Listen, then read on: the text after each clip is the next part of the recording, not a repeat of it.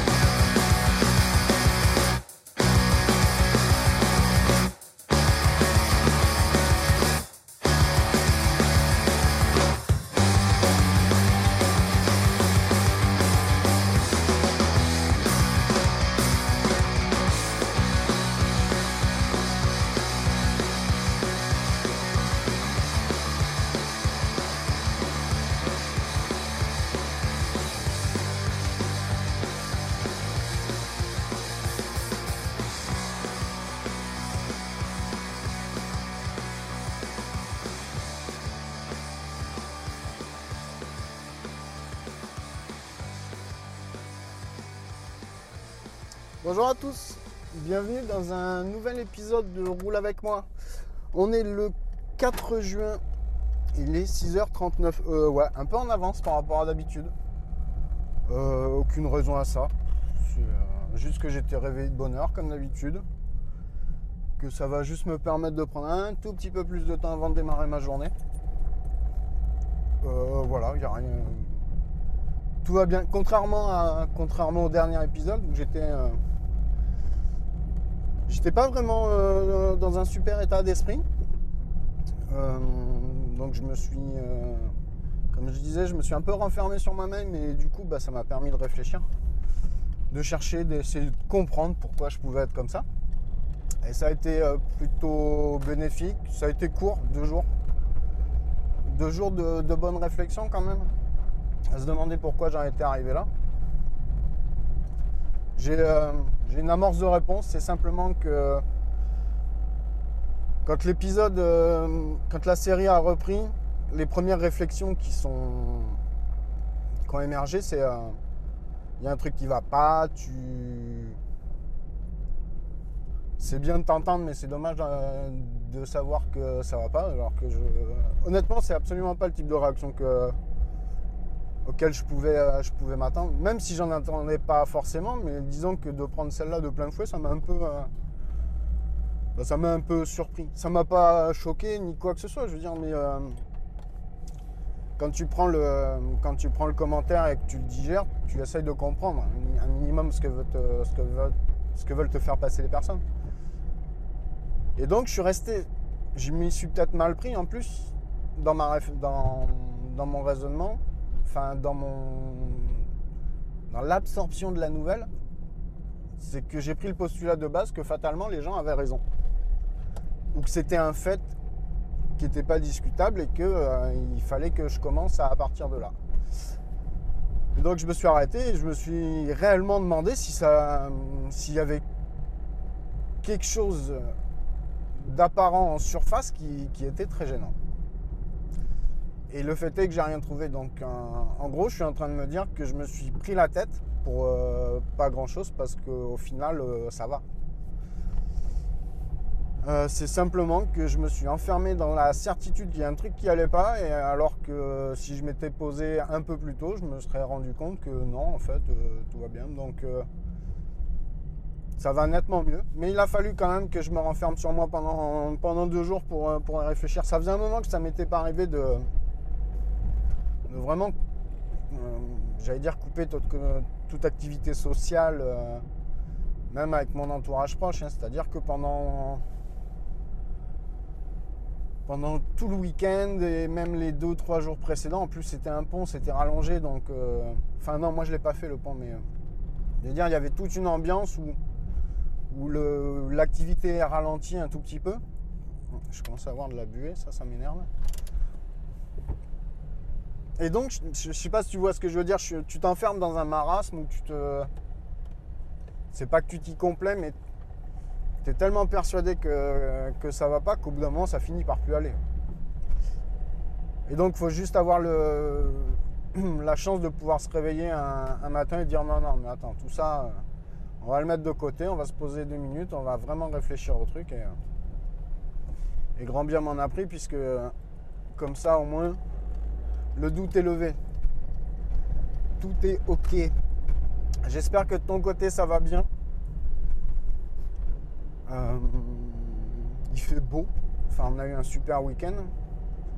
Même si ici, il nous annonçait que ça allait se dégrader lentement, bah, ça se dégrade même plus lentement que prévu. Parce que euh, ce matin, je me suis levé, il faisait. Euh, alors, hier matin, il faisait 18 à 5 h du matin. Et là, il faisait un tout petit peu moins de 17. Toujours à 5h05, 5h10, quelque chose comme ça. Et ça, c'est plutôt cool. On a des journées qui sont très très longues. De toute façon, on approche du, solstice d'été. Et mine de rien, ces doses de soleil, ces doses de chaleur, bah, des fois, oui, c'est un peu élevé, hein, parce que ce week-end, euh, nous, on est monté jusqu'à 36 sous le, sous le, sous le haut vent devant la, devant la porte. Et franchement, c'était lourd. Hier aussi, c'était très très lourd. Mais c'est cool, ça nous fait une belle journée. On sent qu'on, est en train de passer, euh, passer une porte on se dirigeait vers, euh, vers les beaux jours. Et ça, ça a mis du temps à arriver, mais finalement, quand ça arrive, il faut prendre conscience que de quoi on va pouvoir profiter. D'ailleurs, on en profite au maximum. Dès qu'on peut maintenant, euh, on va se balader sans blouson, en short. Non, c'est cool. C'est cool, c'est cool. Qu'est-ce qu'on a fait de beau? Ben, J'ai fini les trois mousquetaires. Donc j'avais le j'avais les trois tomes que j'ai récupérés en édition libre de droit sur la Kindle. Donc j'ai fini les trois tomes et euh, franchement c'était génial. J'avais vraiment dans, en arrière-pensée que c'était quelque chose de lourd parce que c'était euh, de l'écriture. Euh, Alexandre Dumas, le père, je sais plus trop le situer, je crois que c'est 19e siècle, donc dans les années 1800 il me semble, hein, je n'ai jamais été très très fort en littérature. J'aime beaucoup lire, mais les auteurs, ça me, ça me laisse. Pardon. C'est quelque chose euh, auquel j'ai beaucoup de mal à m'accrocher. Ça, ça doit être une, vieille réminiscence de mes cours de français en, première et en terminale. J'avais une prof de français qui, euh, alors, qui faisait son boulot. Je, peux pas Je veux simplement dire que moi, j'étais absolument pas réceptif à sa manière d'enseigner et qui nous faisait découvrir des trucs qui étaient vraiment, vraiment péchus euh, à lire. C'était euh, ces périodes-là, première terminale, c'est là où tu fais toute la littérature du 16e et du 17e. Là. Et là, je vais sûrement te, ressortir encore une saucisse, mais moi j'ai en mémoire des, trucs sur Voltaire, Montesquieu. C'était. ah, c'était pas amusant du tout même si Alexandre Dumas euh, et toute, euh, toute, la clique des, Honoré de Balzac et tout ça, c'est dans des programmes qui sont euh, plus précoces. Je crois qu'on c'est en fin de troisième où on commence à avoir des classiques comme ça. Et quoique moi en troisième, qu'est-ce qu'elle nous a fait lire elle? Troisième, troisième, c'était du sport-études. C'était ah oui, c'était Ravage de Barjavel. Euh, ça, par contre, j'avais bien aimé. J'avais pas tout compris euh, à l'époque, parce que j'étais plus dans le sport-études euh, foot que. donc j'étais plus au foot qu'aux études. D'ailleurs, c'est pour ça que j'ai refait une troisième. Mais avec le recul, plus tard, je l'ai repris. Et j'ai vraiment, j'ai vraiment adoré Ravage de Barjavel, ouais. C'était c'est peut-être lui qui a, qui a ouvert une porte derrière sur la science-fiction, et voire pas la fantasy, parce que ça c'est encore un autre monde, je crois que je l'ai attrapé euh, par un autre copain. Mais la science-fiction euh, en elle-même, l'anticipation, je crois que c'est Barjavel qui m'a qui a attiré mon attention là-dessus. Donc les trois mousquetaires, Zozio il joue à se faire peur lui. Les trois mousquetaires, ouais, je savais pas que ça se déclinait en trois tomes Donc euh, la version que j'avais été euh, tome 1 où euh, on est plus sur les ferrets de la reine. Le tome 2 c'est euh, toute la période de transition avec les intrigues, Milady et le siège. pardon. Le siège de La Rochelle, le début du siège de La Rochelle. Et le troisième où euh, finalement le siège de La Rochelle, on n'en parle pas tant que ça sur la, sur la série complète. Le troisième tome s'attarde plus sur, euh, sur les intrigues de Milady et sur euh, la personnalité et. ça vibre là. La personnalité et le- les rapports qu'ont Milady avec Athos et son beau-frère. Mais c'est, j'ai apprécié l'écriture, j'ai apprécié la manière dont, le récit était mené. C'était vraiment très sympa. C'est, des classiques comme ça dont on a une idée sans jamais les avoir lus euh, et euh, dont on se fait une image uniquement parce qu'on a entendu ou parce qu'on a lu sur ces, sur ces récits, sur ces volumes-là. Et de plus en plus, je me prends à reprendre, euh, à reprendre ces bouquins-là. Qu'est-ce que j'ai enchaîné derrière Euh, Une petite nouvelle très courte, un, bouquin que je pensais euh, quand même bien plus long, euh, que j'ai connu. Il m'est revenu en mémoire sur une affiche de film que j'ai vu où il y avait. alors je sais plus qui est sur l'affiche du film, je, ne sais pas si c'est Depardieu ou Lucchini. C'est un film. Enfin, à l'origine, c'est un bouquin écrit par Honoré de Balzac qui a été adapté en film en 94 euh, qui s'appelle Le Colonel Chabert. La première fois que j'ai entendu parler de cette œuvre-là, c'est euh, uniquement parce que quelqu'un a dit Ah, mais c'est un, vieux remake de euh, Le Retour de Martin Guerre. Donc, Le Retour de Martin Guerre, ça, moi, ça m'évoquait juste quelque chose, mais sans plus, vaguement. hein. D'ailleurs, j'ai même pas été voir de quoi parlait Le Retour de Martin Guerre. Et dans, mon, dans ma mémoire, c'est resté ancré comme le remake de quelque chose. Toujours en édition libre de droit, j'ai réussi à le récupérer. Je m'attendais à un pavé, vu l'histoire.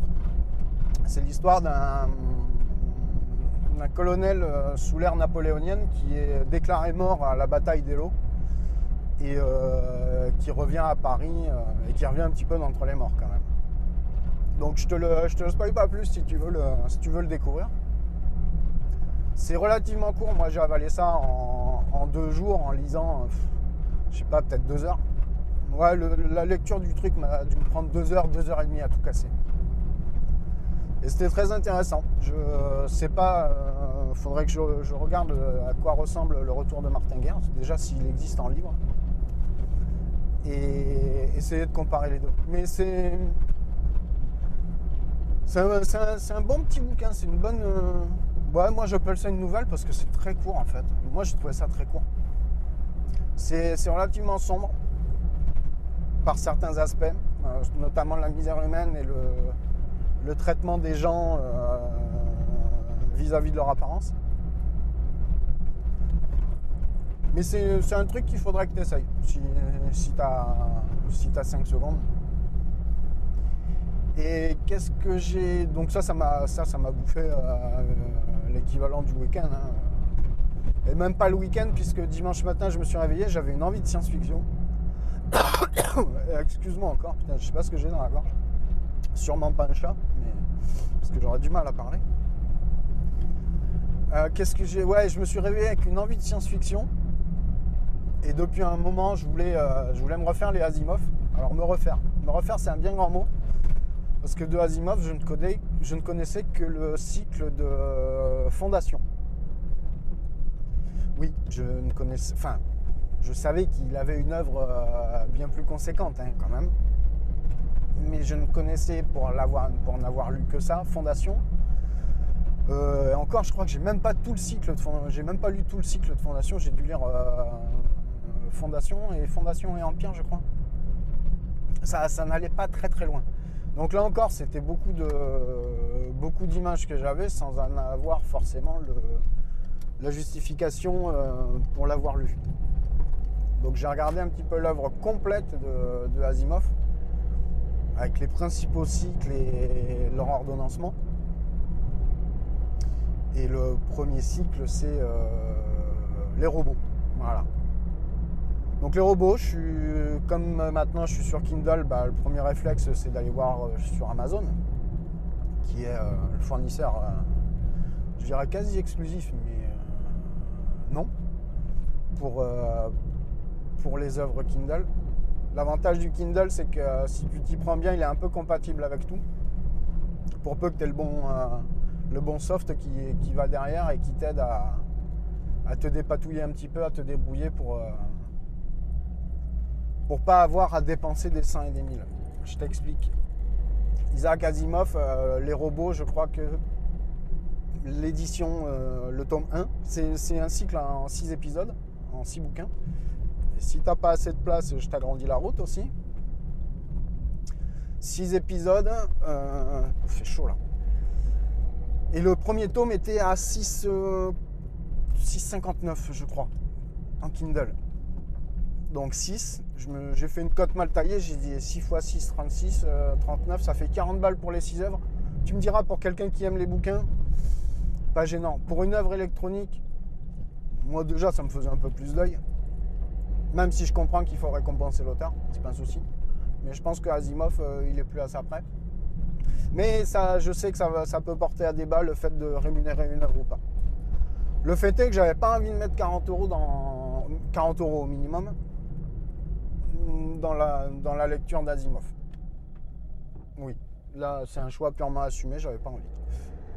Donc bah après, euh, DuckDuckGo est ton ami, donc euh, tu cherches les formats EPUB euh, de gens qui te mettent à disposition des fichiers que tu peux récupérer et transférer sur ta Kindle. C'est du partage. Sachant que j'en avais déjà quelques-uns d'Asimov. Je crois que euh, je, les avais, euh, je les avais transmis lorsque j'avais vidé ma bibliothèque. Je crois que c'est un petit jeune du côté de, de Saint-André de Cubzac qui était venu les récupérer, ou c'est sa mère qui était venue les récupérer. Bref. Et donc en, cherchant un petit peu euh, correctement, mais j'ai trouvé euh, tous les tomes du cycle de fondation que j'ai approvisionné sur mon PC.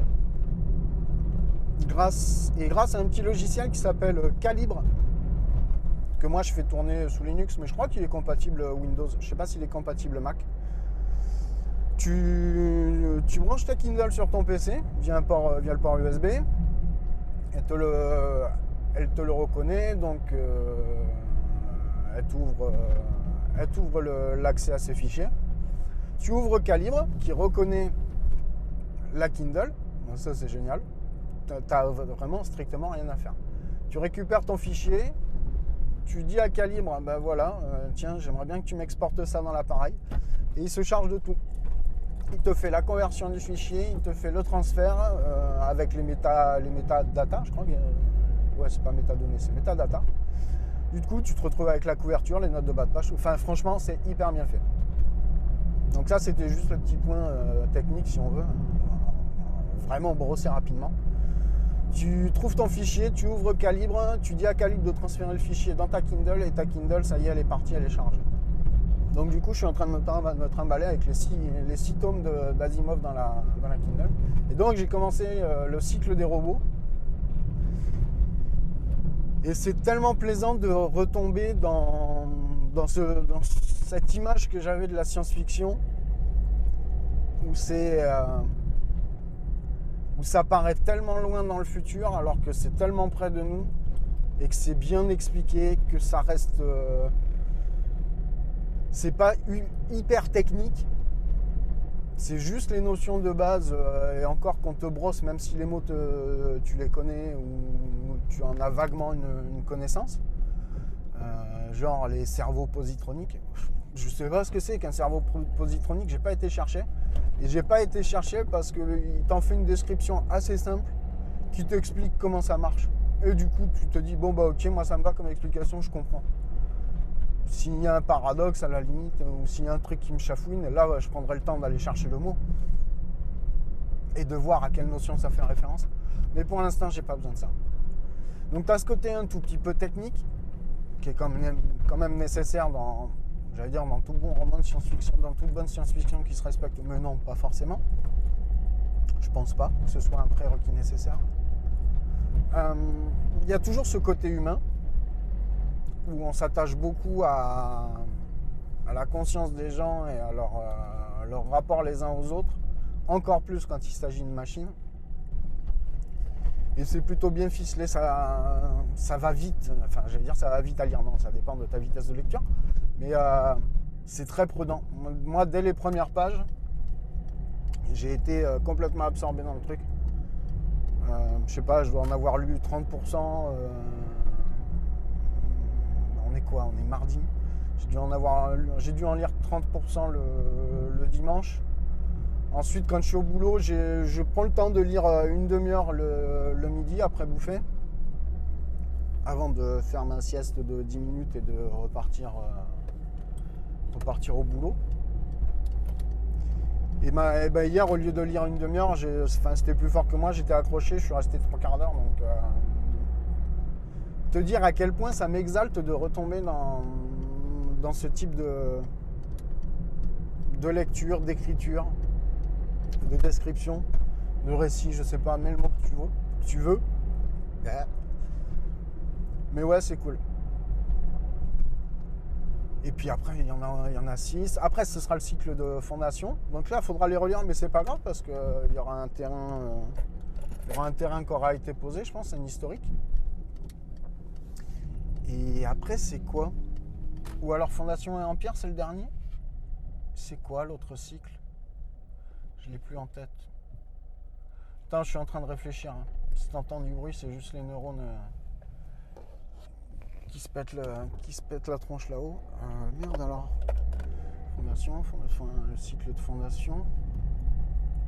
Mais je sais plus, je l'ai plus en tête. Je l'ai plus en tête, ça m'embête.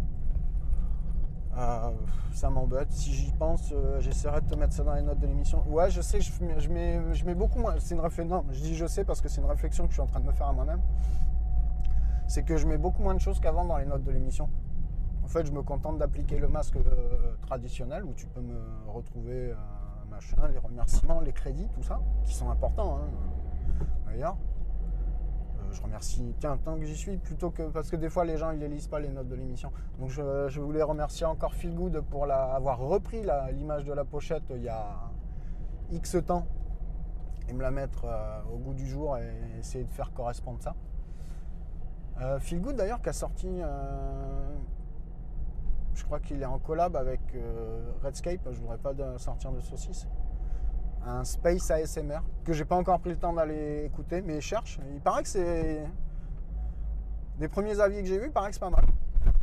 C'était pas développé comme avis, mais c'était plutôt bien. Puis venant de Feel Good, j'ai tendance à, être plutôt confiant euh, si je dois aller écouter sur le fait que ça doit pas être mal. Et puis ben, pour la musique. Euh, Je sens que je vais encore oublier quelque chose, mais c'est pas grave. Bref, on est arrivé. Bah écoute, euh, ça nous a fait la petite demi-heure. Putain, 7 heures Oh, Ah oui, quand même Ah oui, là pour le coup, je vais vraiment pas être en retard. Marc, après, je suis en formation de 9h à 16h30 sur un, sur un soft. Donc la journée va passer plutôt vite. Je vais prendre, je vais prendre l'heure et demie qui me sépare de, de cette formation pour aller avancer un peu la bécane. Et puis voilà, comme ça on aura fait la journée. Hein, Qu'est-ce que t'en penses? Moi je dis c'est pas pire. C'est pas pire par tout. Voilà, allez, ben, écoute, euh, je te fais des bisous. Porte-toi bien. Et au besoin, fais-toi porter par les autres, comme dirait Walter. Et puis ben, on se retrouve la prochaine fois. Prends soin de toi, prends soin de ceux que tu aimes, surtout de ceux que tu aimes. Et puis on se revoit, euh, je sais pas où, je sais pas quand, mais euh, toujours dans tes oreilles. Allez, bisous